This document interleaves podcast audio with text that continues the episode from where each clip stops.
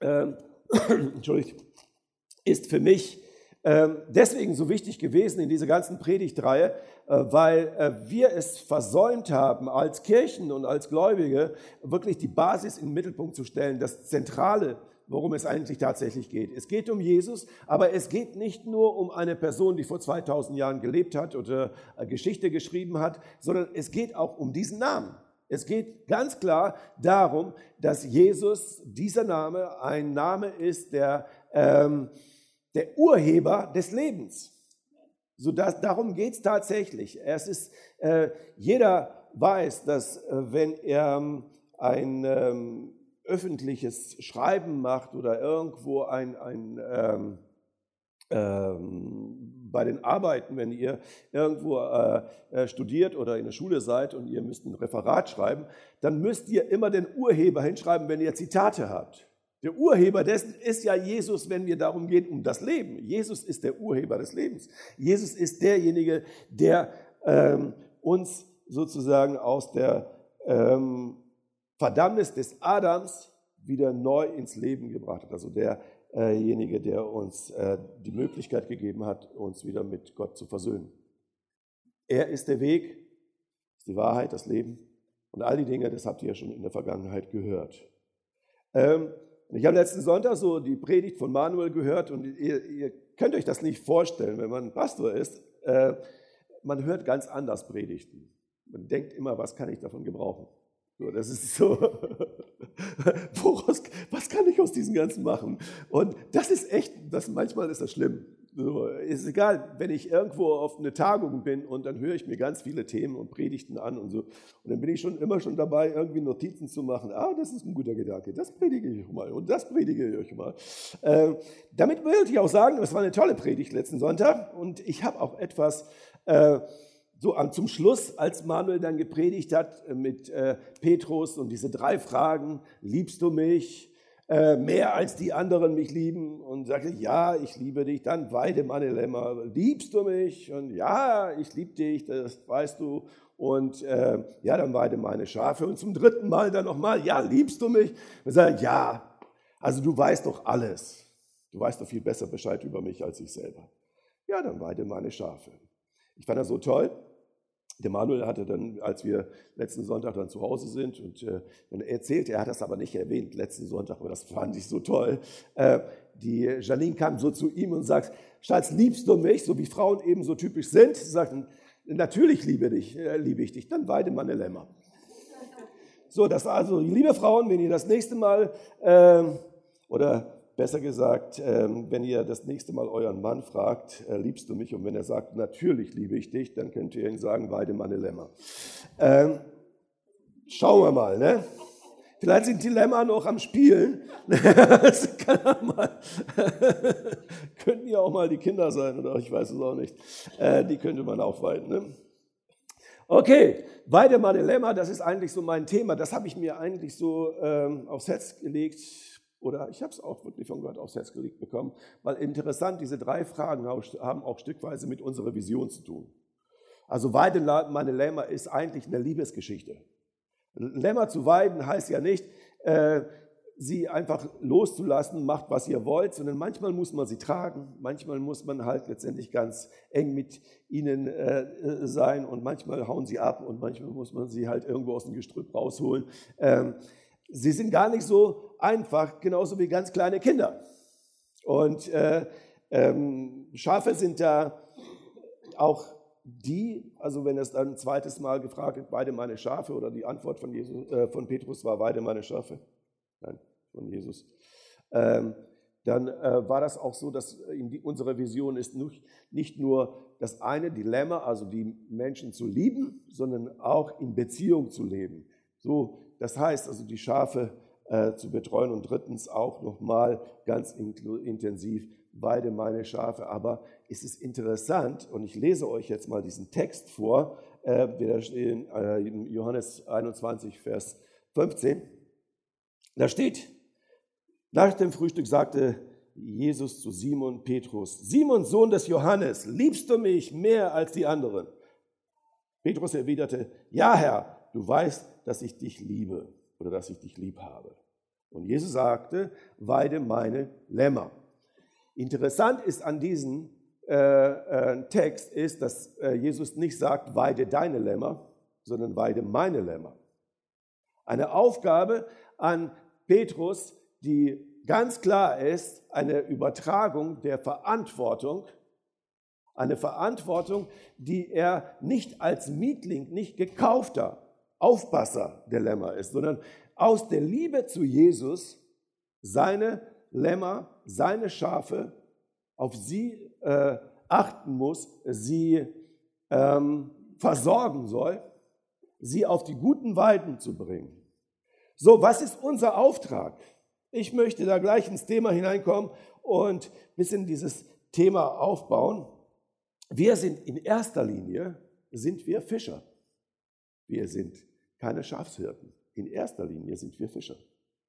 Und zwar ist das eigentlich ganz deutlich und ganz klar daraus, äh, diese Geschichte in äh, Johannes 21, sie fängt ja nicht mit den Schafen an. Sie fängt ja nicht, dass Jesus irgendwo da äh, nach der äh, Kreuzigung und der Auferstehung sich gedacht hat, okay, ähm, jetzt wollen wir mal mehr Druck drauf legen, Evangelisation. Da müssen Menschen gerettet werden. Oder dass er mehr Druck darauf gelegt hatte, wir müssen jetzt die kleine Herde oder die Leute, die müssen wir jetzt betreuen. Sondern ganz klar, er fing eigentlich damit an, dass er äh, zuerst seine Jünger versorgt hatte.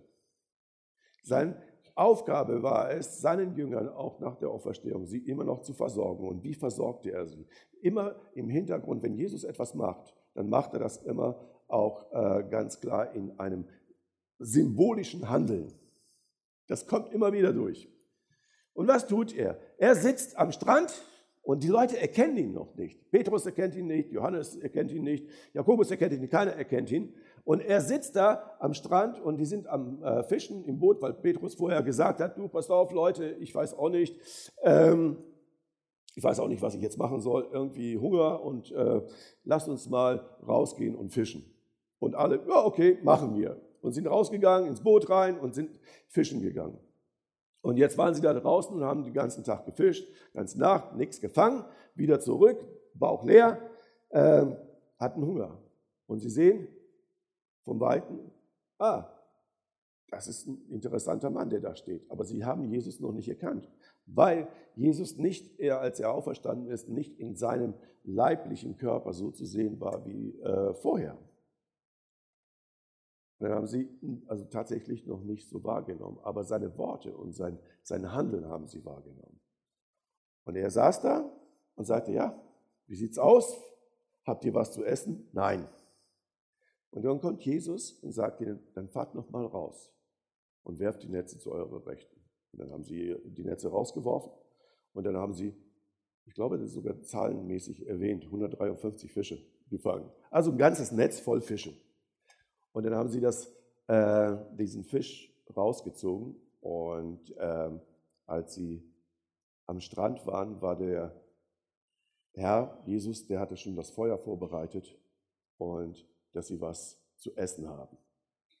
Und Petrus, weil er das erkannt hat, ist gleich aus dem Boot rausgestiegen, so wie er oft das gemacht hat, äh, wenn er euphorisch und begeistert war. Er stieg aus dem Boot aus und ist zu Jesus gerannt und äh, Jesus, ja, holt, das, holt den Fisch raus. Und dann hat er diesen Fisch äh, wohl gebraten und Brot gab es dann und dann haben sie gegessen. Und der Gedanke dahinter, der da stand, also Johannes 21 ist, Jesus versorgt dich. Jesus versorgt dich. Er wird deine Berufung stärken. Er wird dein, dein, deine Bestimmung stärken. Er wird dich rausholen aus dem, wo du bist und wird sagen, hey, ich möchte, dass du eine Persönlichkeit bist, die mein Volk wieder zusammenführt. Wir sind lauter Moses. Wir sind lauter Menschen, die wirklich Menschen, die eine Fremde in die Irre, in die, äh, die Klippen, in Abhang fallen, die sich verloren äh, fühlen und nicht nur fühlen, sondern verloren sind, die haben wir einen Auftrag zurückzuholen. Das heißt also, unser erster Auftrag in der Bibel ist im Neuen Testament, wir sind Fischer. Wir sind diejenigen, die Menschen gewinnen wollen. Und hier bin ich eigentlich schon voll und ganz in unserem Wochenthema. äh, wir haben die HSN, wir haben äh, Möglichkeiten, Menschen zum Glauben zu führen und wir haben ein gutes Konzept und wir haben eine tolle Möglichkeit, mit anderen Gemeinden zusammenzuarbeiten als eine Einheit. Das heißt, wir steigen in ein Boot, die Kehler steigen in das Boot, die Offenburger steigen ins Boot, die Oberkircher steigen ins Boot, wir steigen ins Boot, die Lara steigen ins Boot und wir gehen raus und wir holen das Netz. Und wir gehen, weil Jesus wartet, dass wir die Fische rausholen. Das heißt, jetzt ist die Möglichkeit, du bist vielleicht angemeldet, aber vielleicht hast du auch die Möglichkeit zu sagen, okay, die 10 Euro oder 5 Euro, je nachdem, äh, werde ich nochmal investieren und ich lade meinen Nachbarn ein und ich lade meine Freundin aus der Schule oder Freund ein oder wo auch immer. Ich will, dass sie dabei sind. Ich will, dass sie gerettet werden. Ich kann niemand retten. Aber Jesus kann sagen, wirf deine Netze zu deiner Rechten aus. Und wir werden die Netze voll haben. Werfen wir sie nicht aus, und fangen an zu diskutieren. Ja, wir haben ja sowieso schon den ganzen Tag gefischt und wir haben sowieso die ganze Nacht gefischt und es ist eh nichts da und du hast eh keine Ahnung vom Angeln oder vom Fischen, vom Netze auswerfen. Äh, ich lebe damit mein ganzes Leben und ich weiß, wie sich die Menschen verhalten. Ich weiß, dass sie schwierig sind und ich weiß, dass sie das Evangelium nicht hören wollen und ich weiß, dass ich auch keine Mittel habe und keine Möglichkeiten habe, sie zu überzeugen. Ich weiß das alles. Aber anscheinend, Herr, du weißt es nicht. Und hier sind wir dann an dem Punkt, wo wir sagen, fischen wir oder haben wir den Fisch dahin geführt, haben wir ihn bestimmt oder hat das der Herr gemacht? Weil er bestimmt, dass das Netz voll. Die Fische waren, glaube ich, auch vorher da, als sie gefischt haben. Aber durch seinen Auftrag, durch Jesu Auftrag sind sie in diese Netze reingegangen. Wir haben die Möglichkeit, äh, Menschen zu fischen, sie zu gewinnen. Vielleicht ist das nicht deine Veranstaltung. Es ist so egal. Es geht ja gar nicht um dich. Du bist ja gerettet. Du bist ja schon gefangen. Das, darum geht es gar nicht. Es geht aber um die Menschen. Wie willst du sie erreichen? Wie wollen wir die Menschen, die in der Welt sind, erreichen? Wie kriegen wir sie in, ja, in die Gemeinschaft mit Jesus? Also ist an erster Stelle unser Auftrag, Menschen Fischer zu sein. Das wird nicht aufhören. Matthäus 28 wird nicht aufhören. Geht hinaus in alle Welt und macht Menschen zu Jüngern. Verkündigt die frohe Botschaft.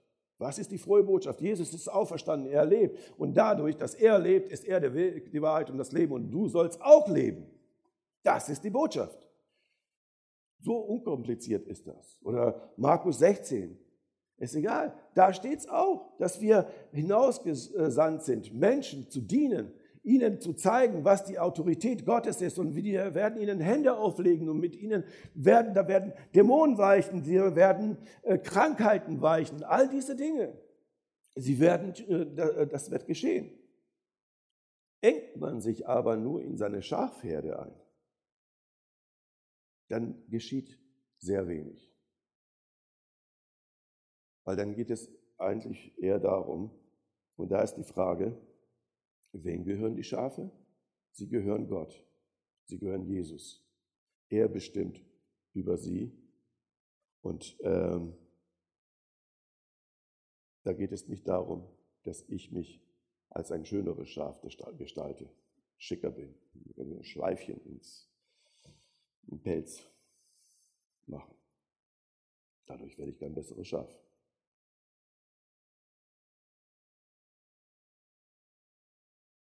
Das Interessante ist, wenn wir uns das einfach mal auch, äh, anschauen, ähm, in Johannes 6 steht, er sprach aber zu ihnen, werft die Netze zu Rechten des Bootes, so werdet ihr finden. Da werfen sie es und äh, konnten es nicht mehr ziehen wegen der Menge der Fische. Also die haben so viel auf das Geheiß Jesu, so viel Fische gefangen, so eine große Rettungsaktion, sozusagen so eine große Versorgungsaktion äh, erlebt, dass Gott äh, dass sie Gott gepriesen haben und das als auch als Wunder gesehen haben. Und dann, in dieser ganzen Geschichte, als sie dann gegessen haben und sie versorgt worden sind, wurde dann Petrus gefragt, Petrus, hast du mich lieb, mehr als die anderen? Und vielleicht fragt dich heute äh, Gott die gleiche Frage, vielleicht fragt dich Jesus diese gleiche Frage. Ja, du hast du mich lieb?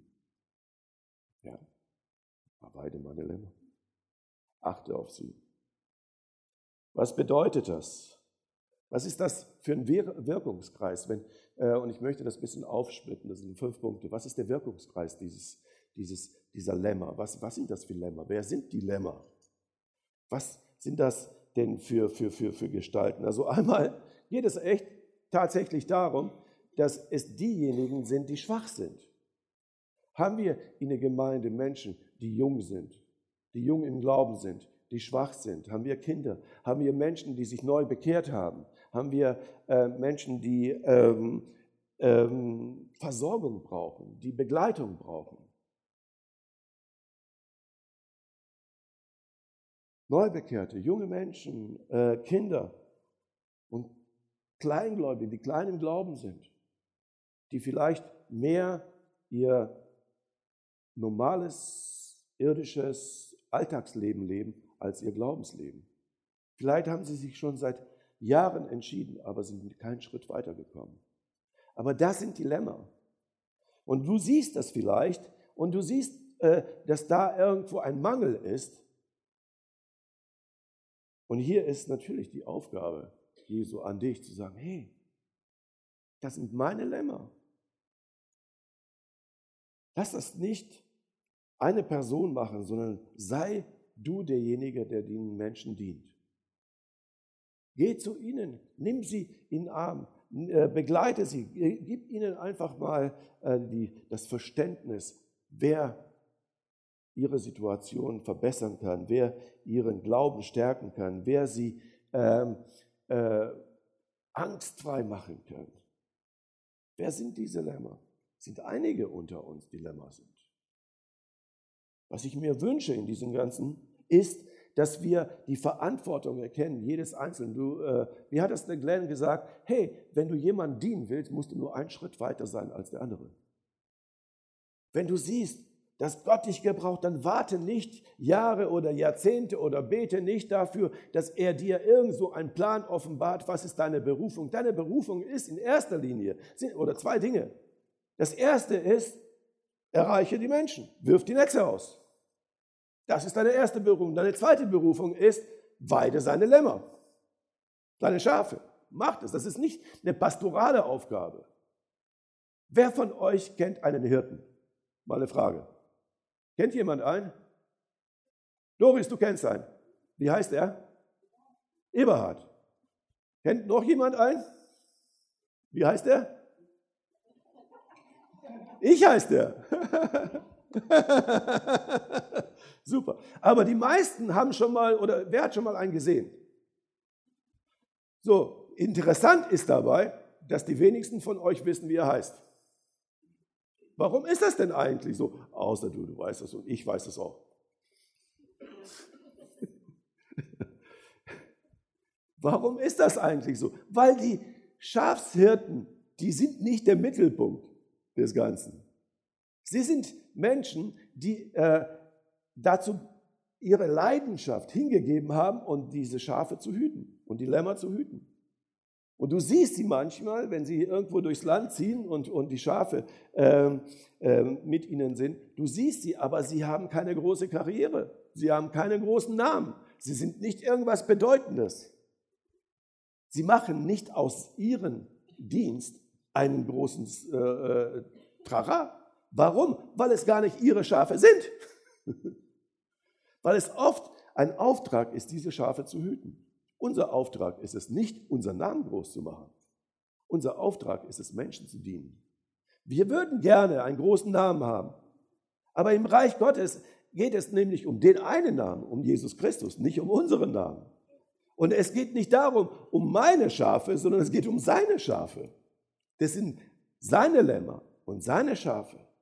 Also wer was ist der Wirkungskreis? Der Wirkungskreis ist, wir haben eine Verantwortung. Jeder, der im Glauben äh, sich weiterentwickelt hat, der weiß, was Gebet ist, der weiß, was das Wort Gottes bedeutet, der weiß, dass, ähm, ja, dass er aus Glauben lebt und dass, wenn er Jesus nicht hätte, äh, untergehen würde, der ist verantwortlich für den, der es noch nicht weiß. Du und ich, wir sind verantwortlich für den, der schwach im Glauben ist, nur noch zu jung ist, der vielleicht äh, in schweren Kämpfen ist und du bist derjenige, der ihn unterstützen muss. Du musst für ihn beten. Du darfst für ihn beten, du darfst für ihn da sein, du darfst ihn unterstützen, indem dass du äh, väterlich, mütterlich, brüderlich, schwesterlich einfach dabei bist und sagst, hey, ich bin bei dir. Wir machen das, wir schaffen das zusammen. Zweiter Punkt, wer ist gemeint? Wer ist eigentlich gemeint hier? Wer soll das denn tun? Es sind die gemeint, die Erfahrung mit Glauben haben. Du bist gemeint.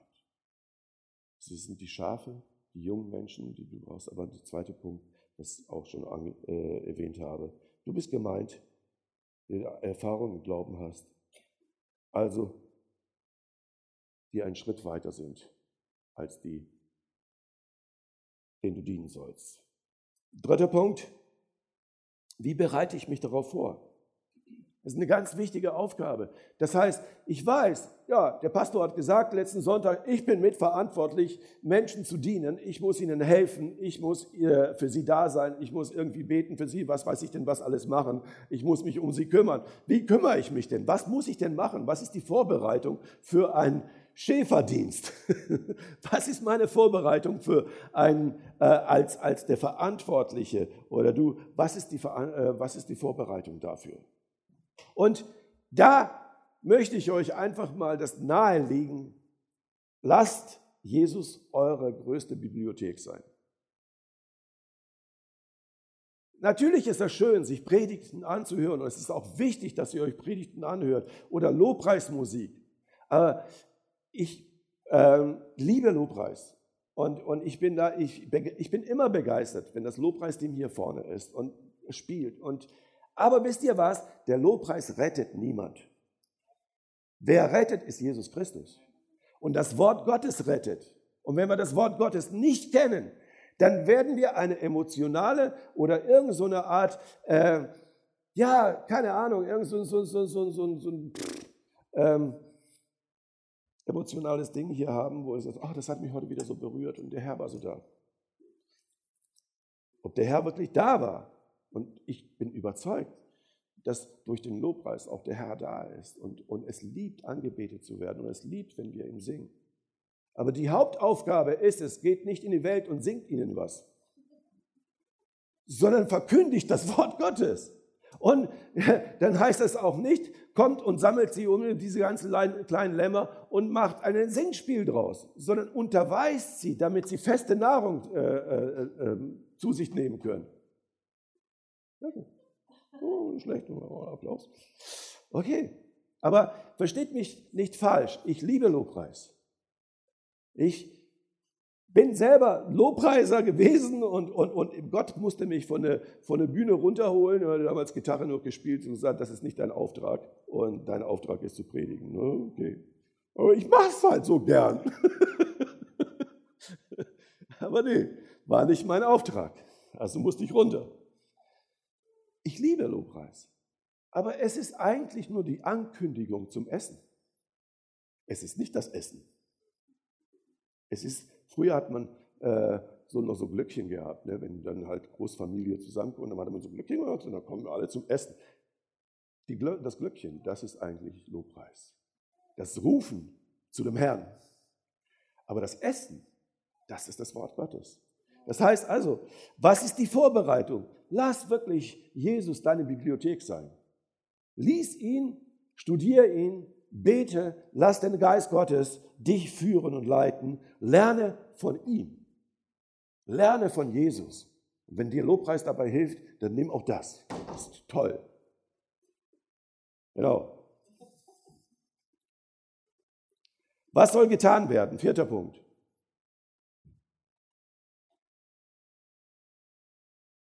Das Weiden ist demütig. Das Menschen, Menschen zu betreuen, Menschen zu dienen, ist nicht unbedingt eine, eine hoch euphorische und was weiß ich denn, was denn für eine Riesengeschichte, sondern sie ist eine demütige Geschichte. Man stellt sich unter. Wie hat Jesus äh, seinen Jünger gedient? Er hat ihnen das Essen vorbereitet. Er war immer noch der Hirte und er ist der Hirte, der gute Hirte, oder? Und was macht der gute Hirte? Er ist mit den äh, Jüngern, als sie da gefischt haben und den ganzen Fisch geholt haben, er macht das Feuerchen, er betet für das Brot und für, das, äh, für den Fisch und er gibt ihnen zu essen. Es ist nicht eine, was weiß ich denn, eine hoch äh, äh, äh, anerkennungsgroße Geschichte, die er da durchlebt hat, sondern es ist eine demütige Handlung, sehr bescheiden. Das heißt, das sind die Attribute. Wenn also äh, wir etwas tun, was soll getan werden? Wir wollen in Bescheidenheit, in Demut Menschen äh, helfen, auf die Beine zu kommen, äh, feste Nahrung zu bekommen, äh, sage ich mal, im Glauben weiterzukommen. Nicht nur egoisch gesprochen. Anspruch, anspruchslose Arbeit. Du brauchst nicht ein Hochtheologe zu sein. Du brauchst nicht, was weiß ich, eine Bibelschule absolviert zu haben. Du brauchst nicht einen Engel, der dir sagt, Vlado, geh hin und äh, diene meinen Lämmern. Du brauchst den Engel nicht. Es ist ganz einfach eine ganz simple Aufgabe, demütig, bescheiden, anspruchslos. Und das ist das, was ich vorhin gemeint habe. Kennt jemand, außer Doris und ich, kennt jemand noch einen Namen von äh, einem äh, Hirten?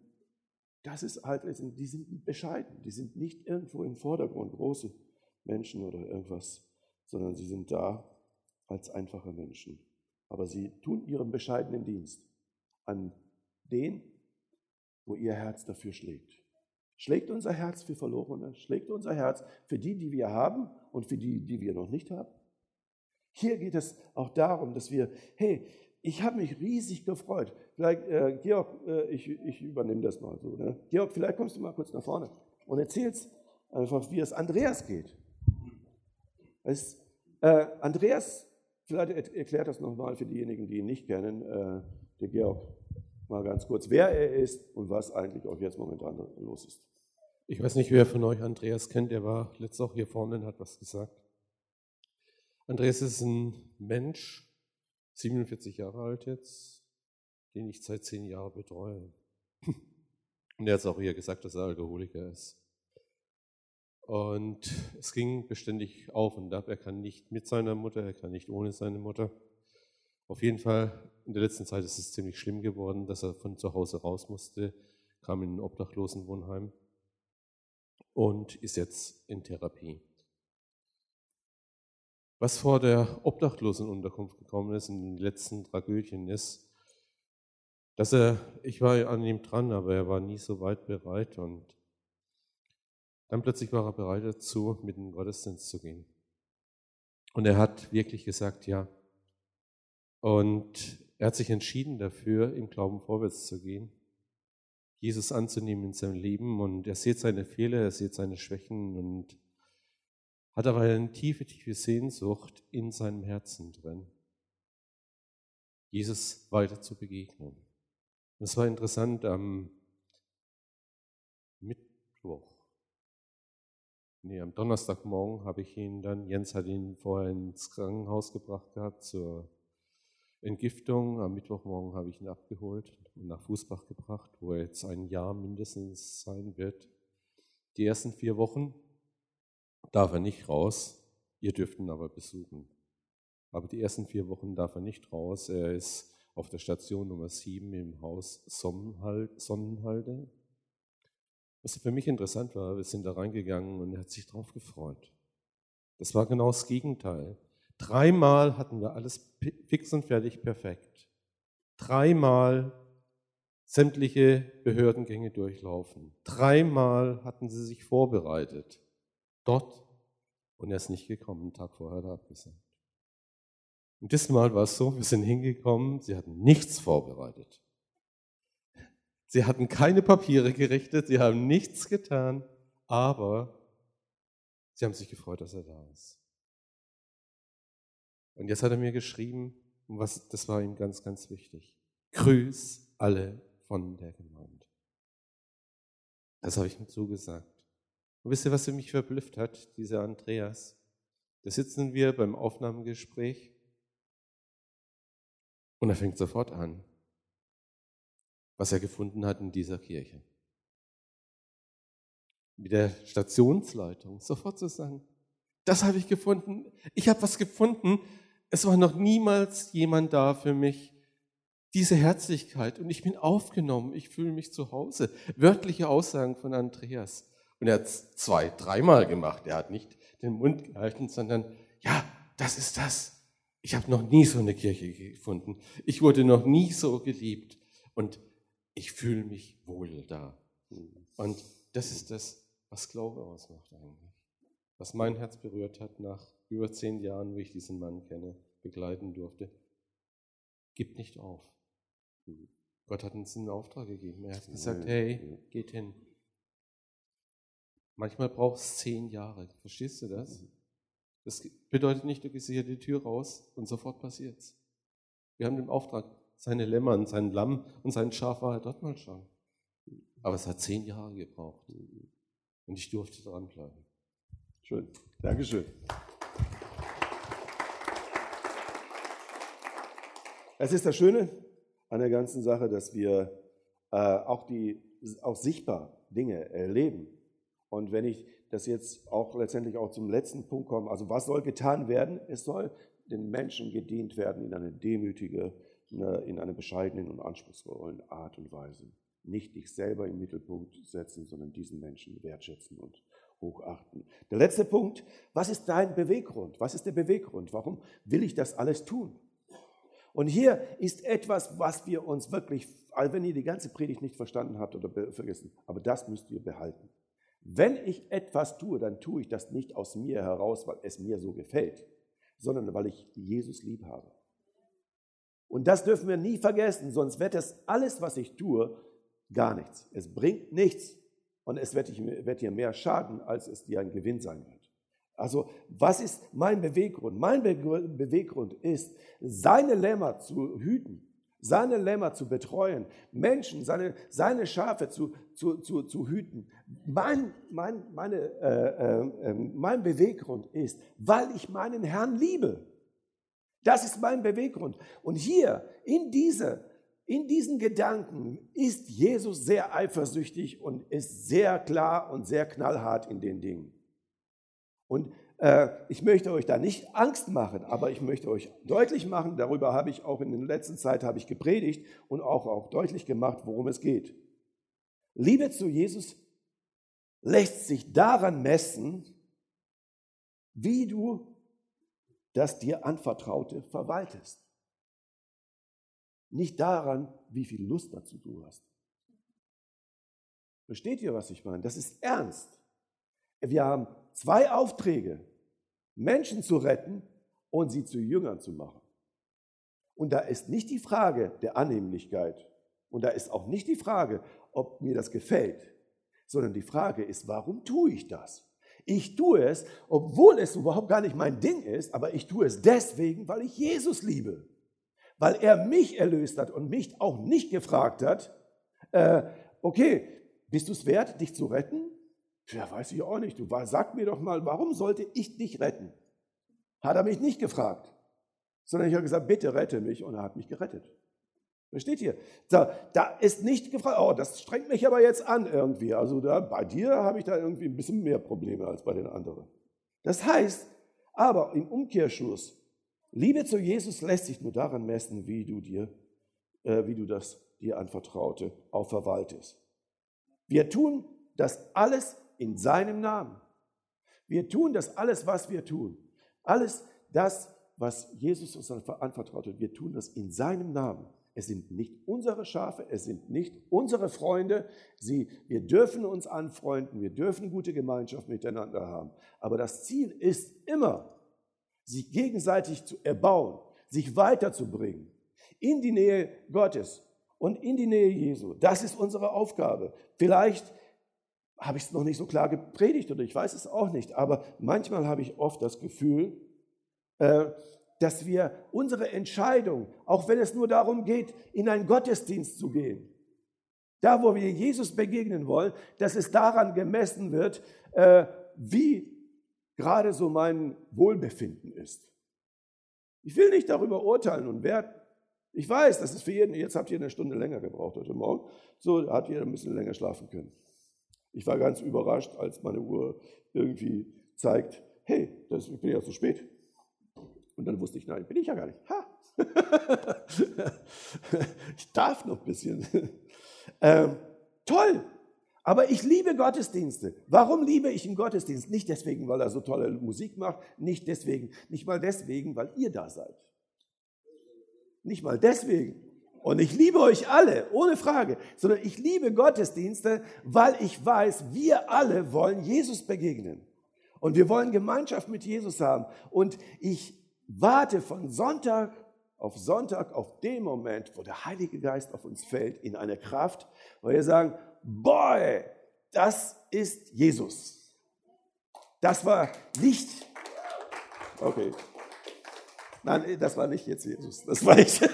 Aber wenn Jesus das geschieht, das wünsche ich mir, dass das Feuer vom Himmel fällt und dass wir das einmal richtig knallhart erleben werden. Du wirst, und ich weiß das, weil ich das schon mal erlebt habe, du wirst äh, keine Lust haben, aus dem Gottesdienst wieder rauszugehen.